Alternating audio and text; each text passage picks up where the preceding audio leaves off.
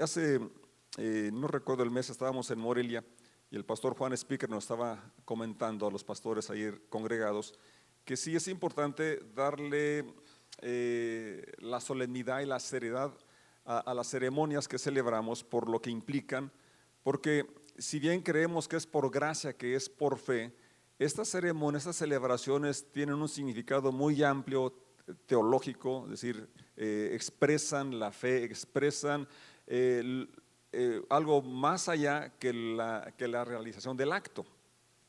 Y en esta serie pretendemos eh, profundizar un poco sobre estos, estos eh, ceremonias, estos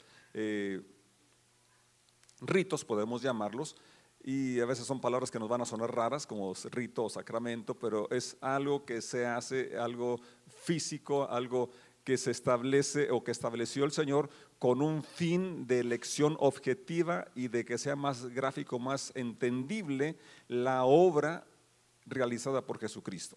Entonces, eh, por ejemplo, la palabra sacramento tiene, tiene su origen en un compromiso que, que, hacían cuando hacían una transacción, era como del contrato, algo verbal, antes no existía el, de firmar o la huella, sino que eran gente de palabra, pero era un compromiso, eso era el, origen de la palabra sacramento. Después eh, también lo adoptaron en el ejército romano, cuando un soldado era consagrado, o más bien eh, hacía su, su declaración, su compromiso de lealtad al emperador era, era el sacramento. Después lo adoptaron como para mencionar aquellas prácticas que se hacen en la iglesia eh, para expresar nuestra obediencia a Dios, nuestra entrega a Dios, también nuestra, el inicio de nuestra comunión y relación con Él. Entonces, eh, todo esto, eh, había muchas prácticas en, Israel que también llegaron a perder sentido porque se hacían de una forma mecánica, de una forma creyendo que con cumplir aquellos requisitos ya tenían la comunión con Dios. Entonces, los extremos siempre son malos, Cuando se deja una cosa por otra, Jesucristo les reprendió abiertamente a los fariseos porque tenían, tenían rituales, tenían las ceremonias al pie de la letra, pero su corazón estaba lejos de Dios ya no había fe en, aquello que estaban realizando, no había obediencia, no, no había la esencia de la ceremonia o de la práctica, del ritual que se había celebrado. Entonces, ahora, si aquello no, no existe, no por eso dejan de ser importantes los rituales. ¿Sí? Es decir, el bautismo es un, es un, ritual, es un sacramento, es una práctica, una ordenanza que establece Jesucristo, que es efectiva cuando la persona va arrepentida. Cuando la persona ha creído en Jesucristo, Juan Bautista fue muy claro cuando la gente iba a bautizarse y les dice, hagan frutos dignos de arrepentimiento, es decir, manifiesten con su vida que están arrepentidos. Entonces tiene eh, significado el bautismo, entonces tiene eh, eh, no solamente símbolo, sino que viene sobre ti el beneficio la bendición de estar obedeciendo a Dios, pero siempre hay la preparación, o sea, el arrepentimiento y la fe y la declaración, la confesión de, lo que estaban realizando. También eh, el Señor es, la ciencia hoy lo ha descubierto, ¿verdad? Que cuando usas más de un sentido para aprender, pues este, se fija más la idea, la comprensión. Yo por eso procuro siempre tomar notas. Ustedes van a ver, aunque yo no predique, voy a traer mi libreta. Y hay notas que nunca las vuelvo a ver pero el hecho de usar más de un sentido, decir, escribir, ya eso ayuda a la fijación. Si tú eres moderno y traes tu laptop o tu celular, toma notas, nada más no te vayas a ver Facebook o otra cosa ahorita. Para todo hay tiempo, ¿verdad? Pero sí es bueno que uses más de un sentido, ¿sí? Porque está comprobado, la ciencia lo, lo ha descubierto ya de tiempo, lo ha dicho. Y Dios, que nos conoce, pues obviamente ¿verdad? Que sabe que eso funciona. Y así es desde el inicio, desde el inicio, fíjese, desde Génesis, cuando se da la promesa de que de la simiente de la mujer nacería quien daría en la cabeza a Satanás, y aunque ella le iría en el calcañar, eh, para vestir a Adán y Eva, ¿con qué los vistió Dios? ¿Con pieles de qué? Bueno, de animales, no dice de qué. Yo creo que de, yo creo que de ovejas, yo creo que de corderos. Yo creo que eso, porque también nos hemos preguntado por qué Abel ofreció corderos. Yo creo que por esa lección que Adán le contó. Mira, cuando pecamos estábamos desnudos y nos daba vergüenza y Dios para cubrirnos sacrificó un cordero para proveer de pieles para nosotros. Esa es mi interpretación. Y entonces, por eso Abel sabía qué ofrecer. Entonces, desde allá estaban las lecciones objetivas, algo tangible, algo, algo que se miraba y que se tocaba, para que fuera más clara la lección, fuera más clara la comprensión de lo que Jesús realizaría, porque desde esa promesa de Génesis 3.15 viene la promesa de la restitución del Cordero de Dios que quitaría el pecado del mundo. y desde ese momento, desde para que sea cubierto Adán y Eva, ahí viene ya algo que ven ellos, ven cómo se sacrifica el, cordero, cómo se derrama la sangre, cómo, cómo, cómo para, para, cubrirlos tuvo que haber una muerte sustitutoria. Y lo, lo, trágico del pecado, las consecuencias tan drásticas del pecado. Desde ahí venía ilustrándose, ¿verdad?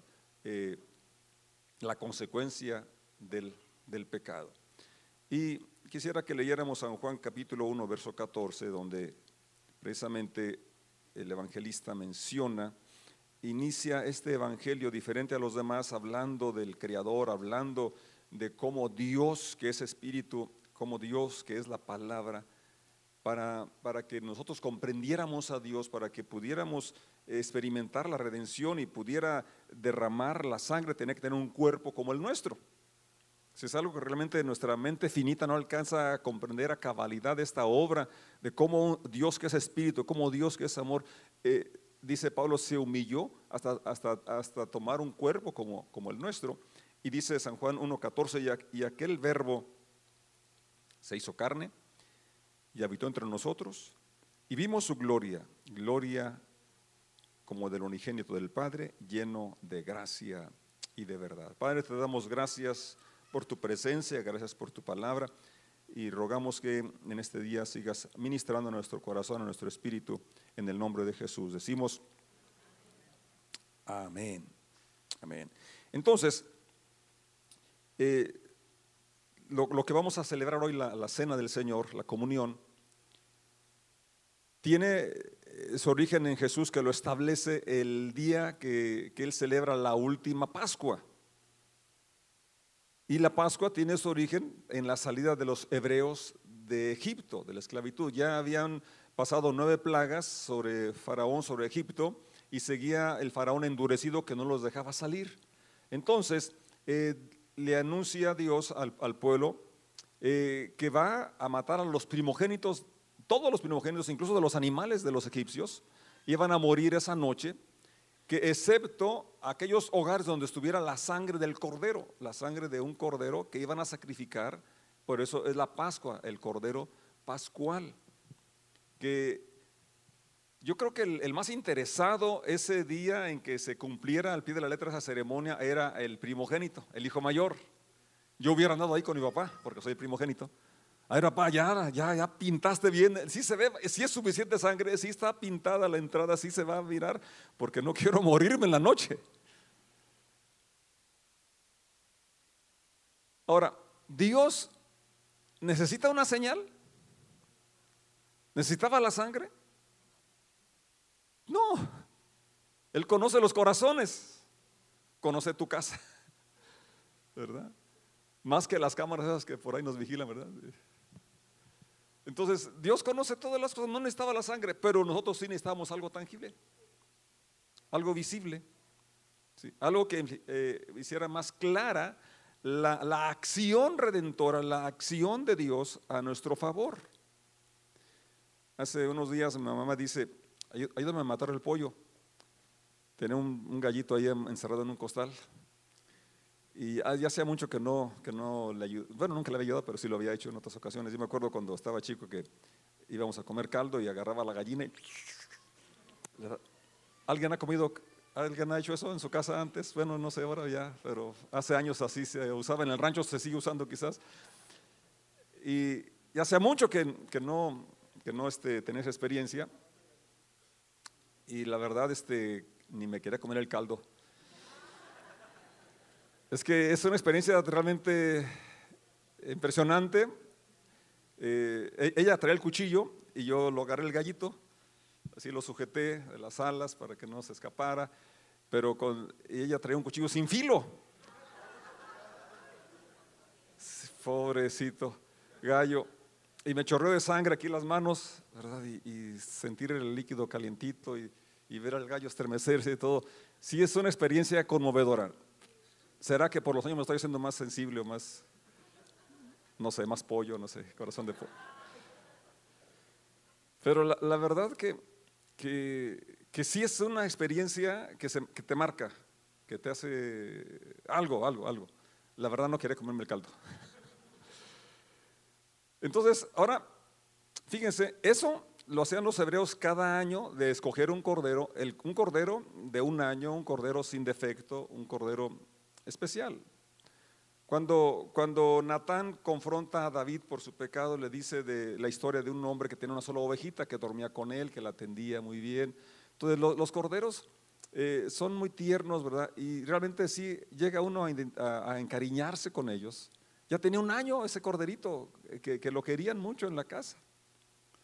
Y sin embargo, con todo y eso, eh, lo sacrificaban, le cortaban el cuello y sentían la sangre escurrir. Y todo esto era para recordarles que ellos habían sido esclavos en Egipto 400 años y que salieron gracias a la intervención de Dios. Pero también estaba apuntando a una obra redentora, lo que Jesucristo haría a nuestro favor. Por eso cuando Juan Bautista introduce a Jesús, dice, he aquí el Cordero de Dios que quita el pecado del mundo. Juan 1.14 dice, y aquel verbo fue hecho carne porque si no se hace carne, ¿cómo derrama la sangre? ¿Sí? Porque sin remisión de sangre, sin derramamiento de sangre no hay remisión de pecados. Porque la paga del pecado es muerte. O sea, Dios es justo y tenía que cumplir la sentencia que él estableció. Pero ahí, viene pues eh, mucha eh, profundidad de la enseñanza teológica, ¿verdad? Eh, la, la, sustitución, un Dios bueno alguien inocente muere por el culpable. Mas Dios muestra su amor para con nosotros en que siendo pecadores, Cristo murió por mí. Entonces, los hebreos tenían, eh, cada año celebraban la Pascua y así entonces recordaban lo que había sucedido y que ahora eran libres gracias a, que, a la intervención de Dios, pero estaban también anunciando lo que se realizaría en un futuro. Todas las personas que fueron salvas antes de Cristo lo hacían, fueron salvas por fe, porque lo de Dios es por fe, siempre, desde el inicio hasta el fin, por fe. Pero en fe, ¿en qué? En lo que iba, los de antes de Cristo, en fe en lo que se realizaría en un futuro. Todas las ceremonias que, realizaban estaban apuntando a la obra redentora de Cristo. Y al, celebrarlo lo hacían de una forma más eh, vívida, más eh, clara, eh, más conscientes, más sensibles. Así como yo al matar ese gallito, bueno, tanto peca el que mata la vaca como el que le tiene la pata. Entonces, tanto mata el que le da el cuchillo como el que le agarra las alas. Y muchos de la nueva generación ya no saben qué es eso, ¿no? Ya nomás se van a comprar la carne, congelada de carne ya, pero eh, yo creo que sería bueno que un día fueran a ver cómo matan los gallitos. A ver si dejan de comer tanta carne. Dejamos. Pero sí son experiencias que nos marcan, nos hacen más sensibles. Y esa era la razón de, la Pascua, recordar y apuntar. Entonces, todos los que antes de Cristo fueron salvos, lo fueron salvos porque creían que venía en un futuro un sacrificio que los haría perfectos, los, los, justificaría. Nosotros hoy, al hacer la Santa Cena, al, al reunirnos, al bautizar, al imponer manos y las demás celebraciones que hacemos, lo hacemos también en fe en una realidad que sucedió, que Cristo realizó. ¿Sí? Pero tiene que haber esa, convicción, esa fe, pero también eh, el Señor lo estableció para que estuviera de alguna forma refrescándonos en nuestra mente, en nuestro corazón, nuestra memoria y no olvidáramos que si bien se nos ofrece gratis la salvación, pero tuvo, tiene un precio bien alto. De tal manera amó Dios al mundo que ha dado a su Hijo unigénito para que todo aquel que en él cree no se pierda, mas tenga vida eterna. Bien, entonces estamos considerando cómo estas ceremonias nos hacen que podamos eh, participar de una forma más, más amplia, más clara, así que de nuestro corazón, nuestra mente, la comprensión de la obra de Dios a nuestro favor. Que cuando usamos más que un sentido, entonces eso deja más clara la, manera de, de, que Dios actúa a nuestro favor. Y el texto es, que leemos es por demás claro. Aquel verbo se hizo, se hizo carne. Gracias. Y habitó entre nosotros y vimos su gloria. Entonces, lo, espiritual, lo divino toma una forma que podemos ver, podemos tocar.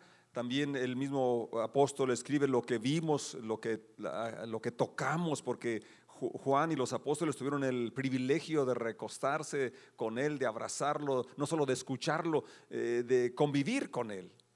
¿sí? Y es lo que Dios espera que tengamos cada uno de nosotros. No que lo visitemos cada domingo, no que tengamos una experiencia cada mes, sino que sea una experiencia continua, una vivencia continua. Y precisamente hoy al venir a la mesa es algo de lo que tenemos que hacer más claro nosotros, ¿verdad? Al comer el pan, beber el vino, el Señor quiere que sea más claro nosotros que tenemos esa comunión con Él, donde ahora Él vive nosotros. No es una relación de visita, no es una relación lejana de siervo, de trabajador, es una relación de padre a hijo. Y es una, presencia continua en nuestras vidas. Eso es, pero que no sea nada más eh, algo momentáneo, sino que sea un estilo de vida. Un estilo de vida, no solamente en la reunión, sino donde quiera que estemos, ahí seguimos disfrutando de la comunión con Dios y de la gracia que nos, que nos da a través de su muerte y resurrección. Es una expresión de nuestra fe. En el capítulo 6 de San Juan, eh, Jesús hace unas declaraciones muy fuertes que ah, después de decirlas, él dijo, si no comen mi carne, si no beben mi sangre, no, no, no, no, tienen parte conmigo, no pueden ser mis discípulos. Y muchos se fueron, lo dejaron y dijeron, es que esa palabra es muy dura, es muy fuerte. No, podían identificarse con él, no podían eh, ver eh, todo lo que implicaba lo que él estaba diciendo. De alguna forma sí lo comprendieron porque dijeron, esto, esto como que es algo que, a lo cual no queremos comprometernos era identificarse con su estilo de vida, con su forma de ser y la disposición incluso a morir. Eso es lo que estaba tratando de decir en esa, en esa situación. Uno de los de las, eh, rituales o ceremonias, ordenanzas o sacramentos que, que creemos que hacemos se encuentra en Romanos 10, verso 10, y es la primera, que es la confesión, de donde Pablo hace como un un resumen de lo que es el Evangelio, la palabra de fe, la palabra que él predicó y que estamos comisionados a compartir, eh, se resume en compartir el Evangelio, que son las buenas noticias, que Jesucristo murió por nosotros, que Él resucitó. Y cuando creemos que Él murió en nuestro lugar y confesamos nuestros pecados, entonces somos salvos. Pablo lo dice de esa forma tan, tan resumida y tan clara, tan precisa porque con el corazón se cree para justicia, es el verso 10 del capítulo 10 de Romanos, pero con la boca se confiesa para salvación. Y aquí una vez más miramos la importancia de los rituales, de, lo que hacemos, que es visible, que, si bien no nos confiere el agua, no nos lava los pecados ni, ni demás, pero es una ceremonia establecida por Dios. Aquí, por ejemplo, en este asunto de la confesión. Tú, has dicho incluso, pero ¿para qué tengo que confesar o hablar si Dios conoce lo que pienso, si Dios conoce mi corazón? ¿Lo has pensado alguna vez? ¿Y para qué declarar? ¿Para qué repetir lo que dice en la oración o para qué hace falta? Bueno, Pablo lo dice claramente. Con el corazón se cree, pero y además con la boca se confiesa para salvación. Debe haber una confesión, una declaración, una expresión de esa fe. ¿Sí? Porque la vida y la muerte, ¿dónde están? Lo que tú declaras.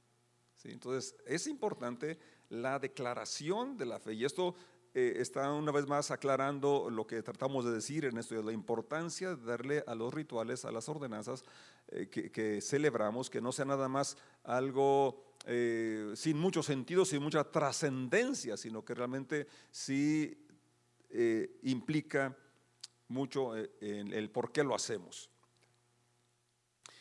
leí el verso 10 y dice el verso 11, pues la escritura dice, todo aquel que en él creyere no será avergonzado o defraudado, porque no hay diferencia entre judío y griego, pues el mismo que es Señor de todos es rico para con todos los que le invocan, porque todo aquel que invocare el nombre del Señor será salvo. Entonces hay una declaración, invocar, una confesión que, creemos en Jesús, que Él es mi Señor.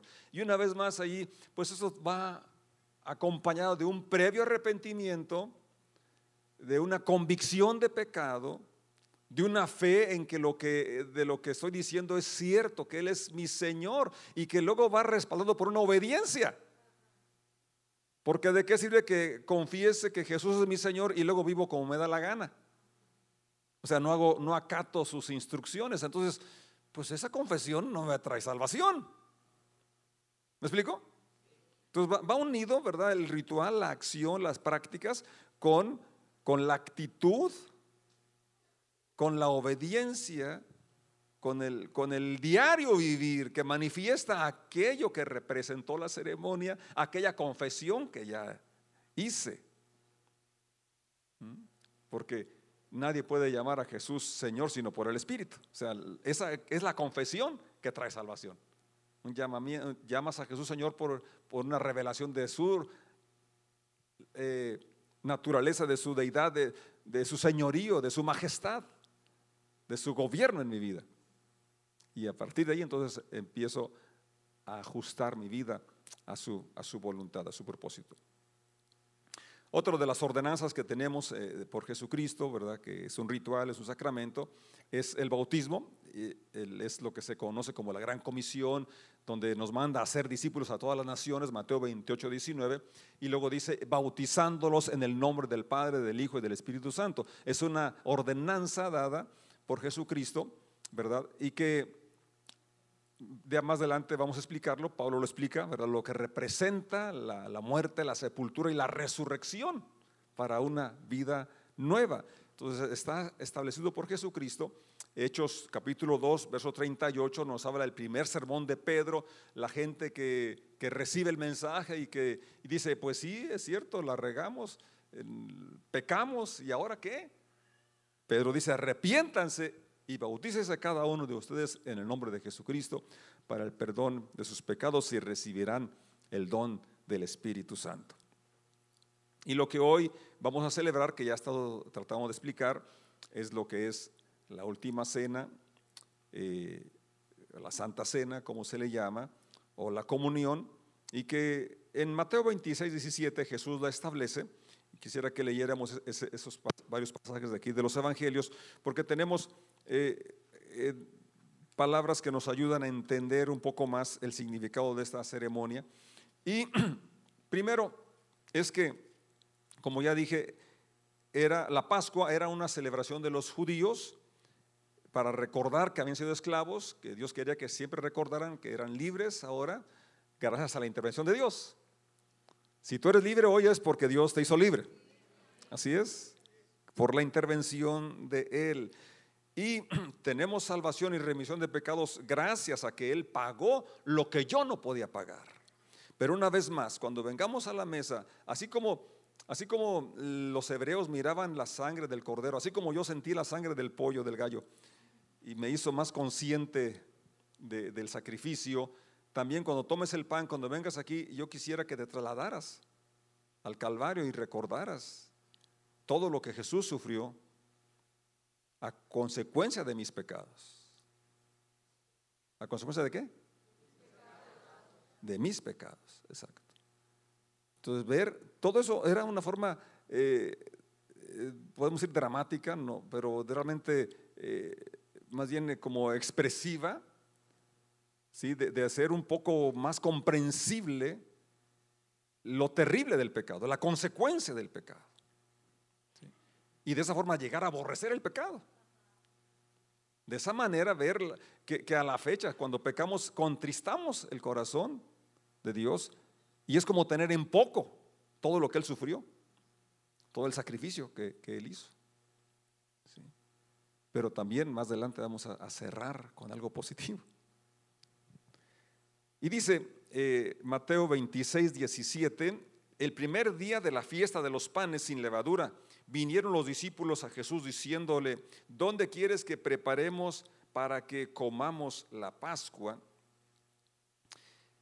Entonces, eh, esta era una celebración, como ya lo he estado comentando, ¿verdad? que tenían, y ahí realmente hay dos, dos este, ceremonias en sí, podemos así llamarlo, una la Pascua y otro la institución de la, de la cena del Señor. Eh, eh, Marcos menciona un detalle bien, bien interesante y quisiera que leyéramos donde eh, este mismo evento lo relata Marcos 14, verso, verso 12. Bueno, perdón, regresemos a Mateo porque hay un versículo que, que es, no lo leí, quiero que por favor lo leamos. En Mateo 26, 28, dice, porque porque esto es mi sangre del nuevo pacto que por muchos es derramada para remisión de pecados. Esa palabra quiero que la recuerdes, remisión o perdón. La sangre era derramada para la remisión, para el perdón de nuestros pecados. Si tenía una razón de ser, porque se había establecido que la paga del pecado es muerte, es muerte. Entonces, para que tú y yo no muriéramos, no muramos eternamente, Jesús pagó la paga del pecado, remisión de pecados. Bien, Marcos 14, 12 nos dice lo siguiente, que era la fecha 14, 12 de, de Marcos, dice lo siguiente, el primer día de la fiesta de los panes sin levadura, cuando se, ¿cuándo qué? ¿Cuándo qué? Sacrificaban. Nada más esa palabra quiero que también te quede en tu corazón. había un sacrificio.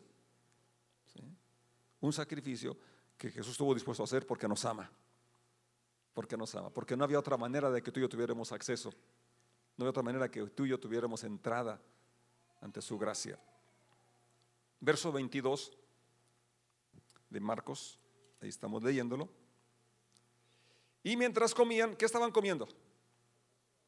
La Pascua, el cordero que habían sacrificado, que habían preparado, sí, que estaban comiendo, recordando aquel evento de la intervención de Dios para liberarlos de la esclavitud de Faraón. Faraón eh, era la potencia mundial de su tiempo y no podían salir de ellos a menos que interviniera una fuerza superior.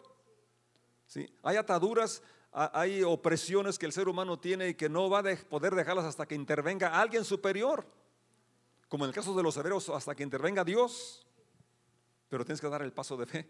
Creer que Él puede, que Él quiere, Él quiere, pero tienes que creerlo. Querer dejar aquello, porque ves la consecuencia. Precisamente, una vez más aquí, la, importancia de esta ceremonia de la, Santa Cena, la comunión, de la Pascua. Era ver gráficamente la sangre que chorreaba del cordero, de la consecuencia, muerte por mis pecados, por mi culpa. Cuando tomes el pan, recuerda, ahí va, ¿verdad? Representando el cuerpo de Jesús que fue desfigurado. Isaías 53 lo describe. Tú puedes leerlo en tu casa. Despreciado, desechado entre los hombres, varón de dolores, experimentado en quebranto, como que escondimos de él el rostro. Fue menospreciado y no lo, no lo valoramos. No hay hermosura en él ni atractivo, porque fue desfigurado por los latigazos, insultado, avergonzado. Cuando vemos los cuadros o vemos eh, las esculturas, tiene un manto, ¿verdad? Una parte de manto, ¿se fija? Cubriendo los genitales. No tenía nada. Porque querían burlarse de él. Y todo eso lo soportó porque, nos, porque me amó. Pero por causa de mis pecados. Por eso dice, era necesaria el sacrificio. Era necesario el sacrificio de la Pascua. Verso 22 de Marcos 14 dice, mientras comían, ¿qué estaban comiendo? Ya el, cordero, muy bien. Jesús tomó pan, de aquel pan sin levadura, y lo, ahora fíjate, Juan presenta a Jesús como el Cordero de Dios que quita el pecado del mundo. Y aquí algo significativo, no tomó un pedazo de, de carne y dijo, esto es mi cuerpo, aunque el Cordero es lo que lo representaba. ¿Sí? Y tú vas a ver en la Biblia que se refiere a Jesús como el Cordero. Sin embargo, lo que toma, ¿qué es? Pan. Porque de ahí en adelante no hace falta sacrificar más corderos. Hasta allí era la última Pascua que debería celebrarse porque ya no había necesidad de, de, ejemplificarlo, tipificarlo, porque ahora Jesús iba a tomar el lugar que se había representado con aquel cordero. Y de ahí en adelante él quiso que ahora un, un pan representara su sacrificio y que tú lo gustaras, lo comieras, para hacer más práctico, más real la vivencia de la muerte de Jesucristo y lo que nos trae, la vida que nos confiere gracias a su muerte y resurrección. Y que estés más consciente de que, de que en tu cuerpo vive Él ahora. Porque Él dice así textualmente, sigue conmigo la lectura, tomó pan y bendijo, lo partió y les dio, diciendo, tomad, esto es mi cuerpo.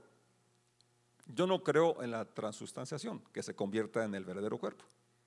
Sin embargo, Jesús podía haber dicho, esto representa mi cuerpo. ¿O no? Tenía palabras en hebreo y o él las hubiera inventado. Pero él dijo así literalmente, esto es mi cuerpo. Aunque su cuerpo estaba ahí sentado y estaba tomando el pan en la mano. Pero una vez más, para que nosotros eh, pudiéramos en, ese lenguaje captar bien eh, la sustitución y que cuando lo recordemos, cuando lo celebremos, lo hagamos más consciente de todo lo que implica y todo lo que nos trae como beneficio a nuestras vidas. Luego, dice el verso 23, tomando la copa, y habiendo dado gracias, les dijo, les dio y bebieron de ella todos. Y les dijo, esto es, ¿qué cosa? Mi sangre del nuevo pacto, que por muchos es derramada, por muchos. Ya lo leímos en Mateo para remisión de pecados, para que los pecados sean quitados para que los pecados sean perdonados fue necesaria la sangre de Jesucristo. Y para que tus pecados sean remitidos, sean perdonados, tiene que haber arrepentimiento, confesión, identificarte con su muerte y de saber que fue tus pecados, mis pecados los que lo llevaron a la cruz.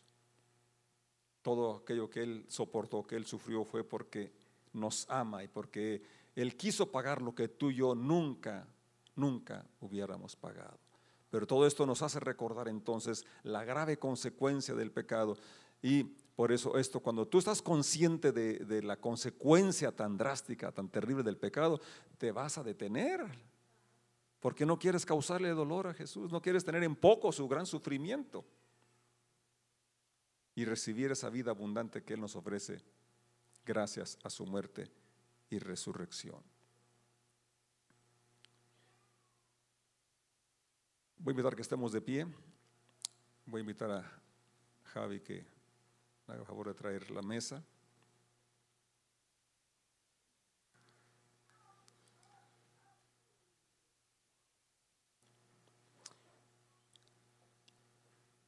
Ahí en la pantalla pueden por favor proyectar Lucas 22, verso 7.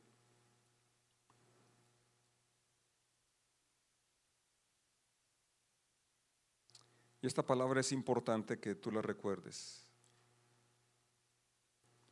Llegó el día de los panes sin levadura en el cual era necesario sacrificar el cordero de la Pascua. Era necesario. Es necesario que tú reconozcas que Él se sacrificó, que Él se dio él quiso ofrecer. Él dijo, nadie me quita la vida, yo la pongo por mí mismo, porque tengo poder para darla, para tomarla. Veas el grado de amor. La verdad, palabras nos faltan para expresar Por eso él dijo, nadie tiene mayor amor que este que uno ponga su vida por sus amigos. Pero ¿sabes qué es lo más tremendo? Que siendo enemigo, me quiso, quiso dar su vida por mí. Ya lo cité, Pablo lo dijo, Cristo, Dios muestra su amor para con nosotros, que siendo todavía pecadores, Cristo murió por nosotros. ¿Tú lo crees? ¿Puedes personalizarlo? Dios muestra su amor para conmigo, que siendo todavía pecador, Cristo murió por mí. ¿Quieres decirlo otra vez? Dios muestra su amor para conmigo, en que siendo todavía pecador, Cristo murió por mí. Era necesario. Hoy ya no es necesario que sea sacrificado. Por eso esta celebración no es el sacrificio. Es apropiarnos del sacrificio, es recordar el sacrificio, es ver las consecuencias del pecado y ver que ya está saldado cuando por fe, cuando por fe, arrepentido creo que fueron mis pecados, pero que ya Él sufrió lo que yo tenía que haber sufrido por yo haber pecado. Yo debía haber sido crucificado. ¿Y sabes qué? Si hubiera sido crucificado por mis pecados, estaba pagando lo que, por lo que había hecho, pero no iba a ganar nada. No iba a ganar perdón ni salvación. Solamente iba a llevar la consecuencia de mi pecado. Y esa es la gran obra, la gran misericordia de Dios, la muerte sustitutoria, que Él paga y además me da lo que yo no podría haber ganado aunque me hubieran crucificado dos o tres o muchas veces. Solamente estaba llevando las consecuencias de mi pecado. Y eso es lo, lo glorioso del Evangelio. Esa es la buena noticia. No hay otra mejor noticia que esta. Que ya no tienes que pagar porque ya pagaron por ti.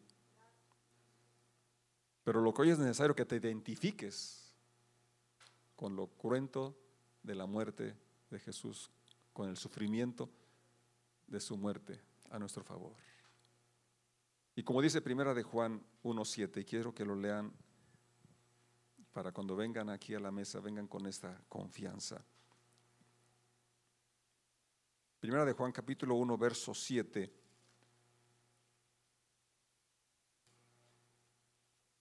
Si estamos en luz, como Él está en luz. Fíjate, eso es bien interesante.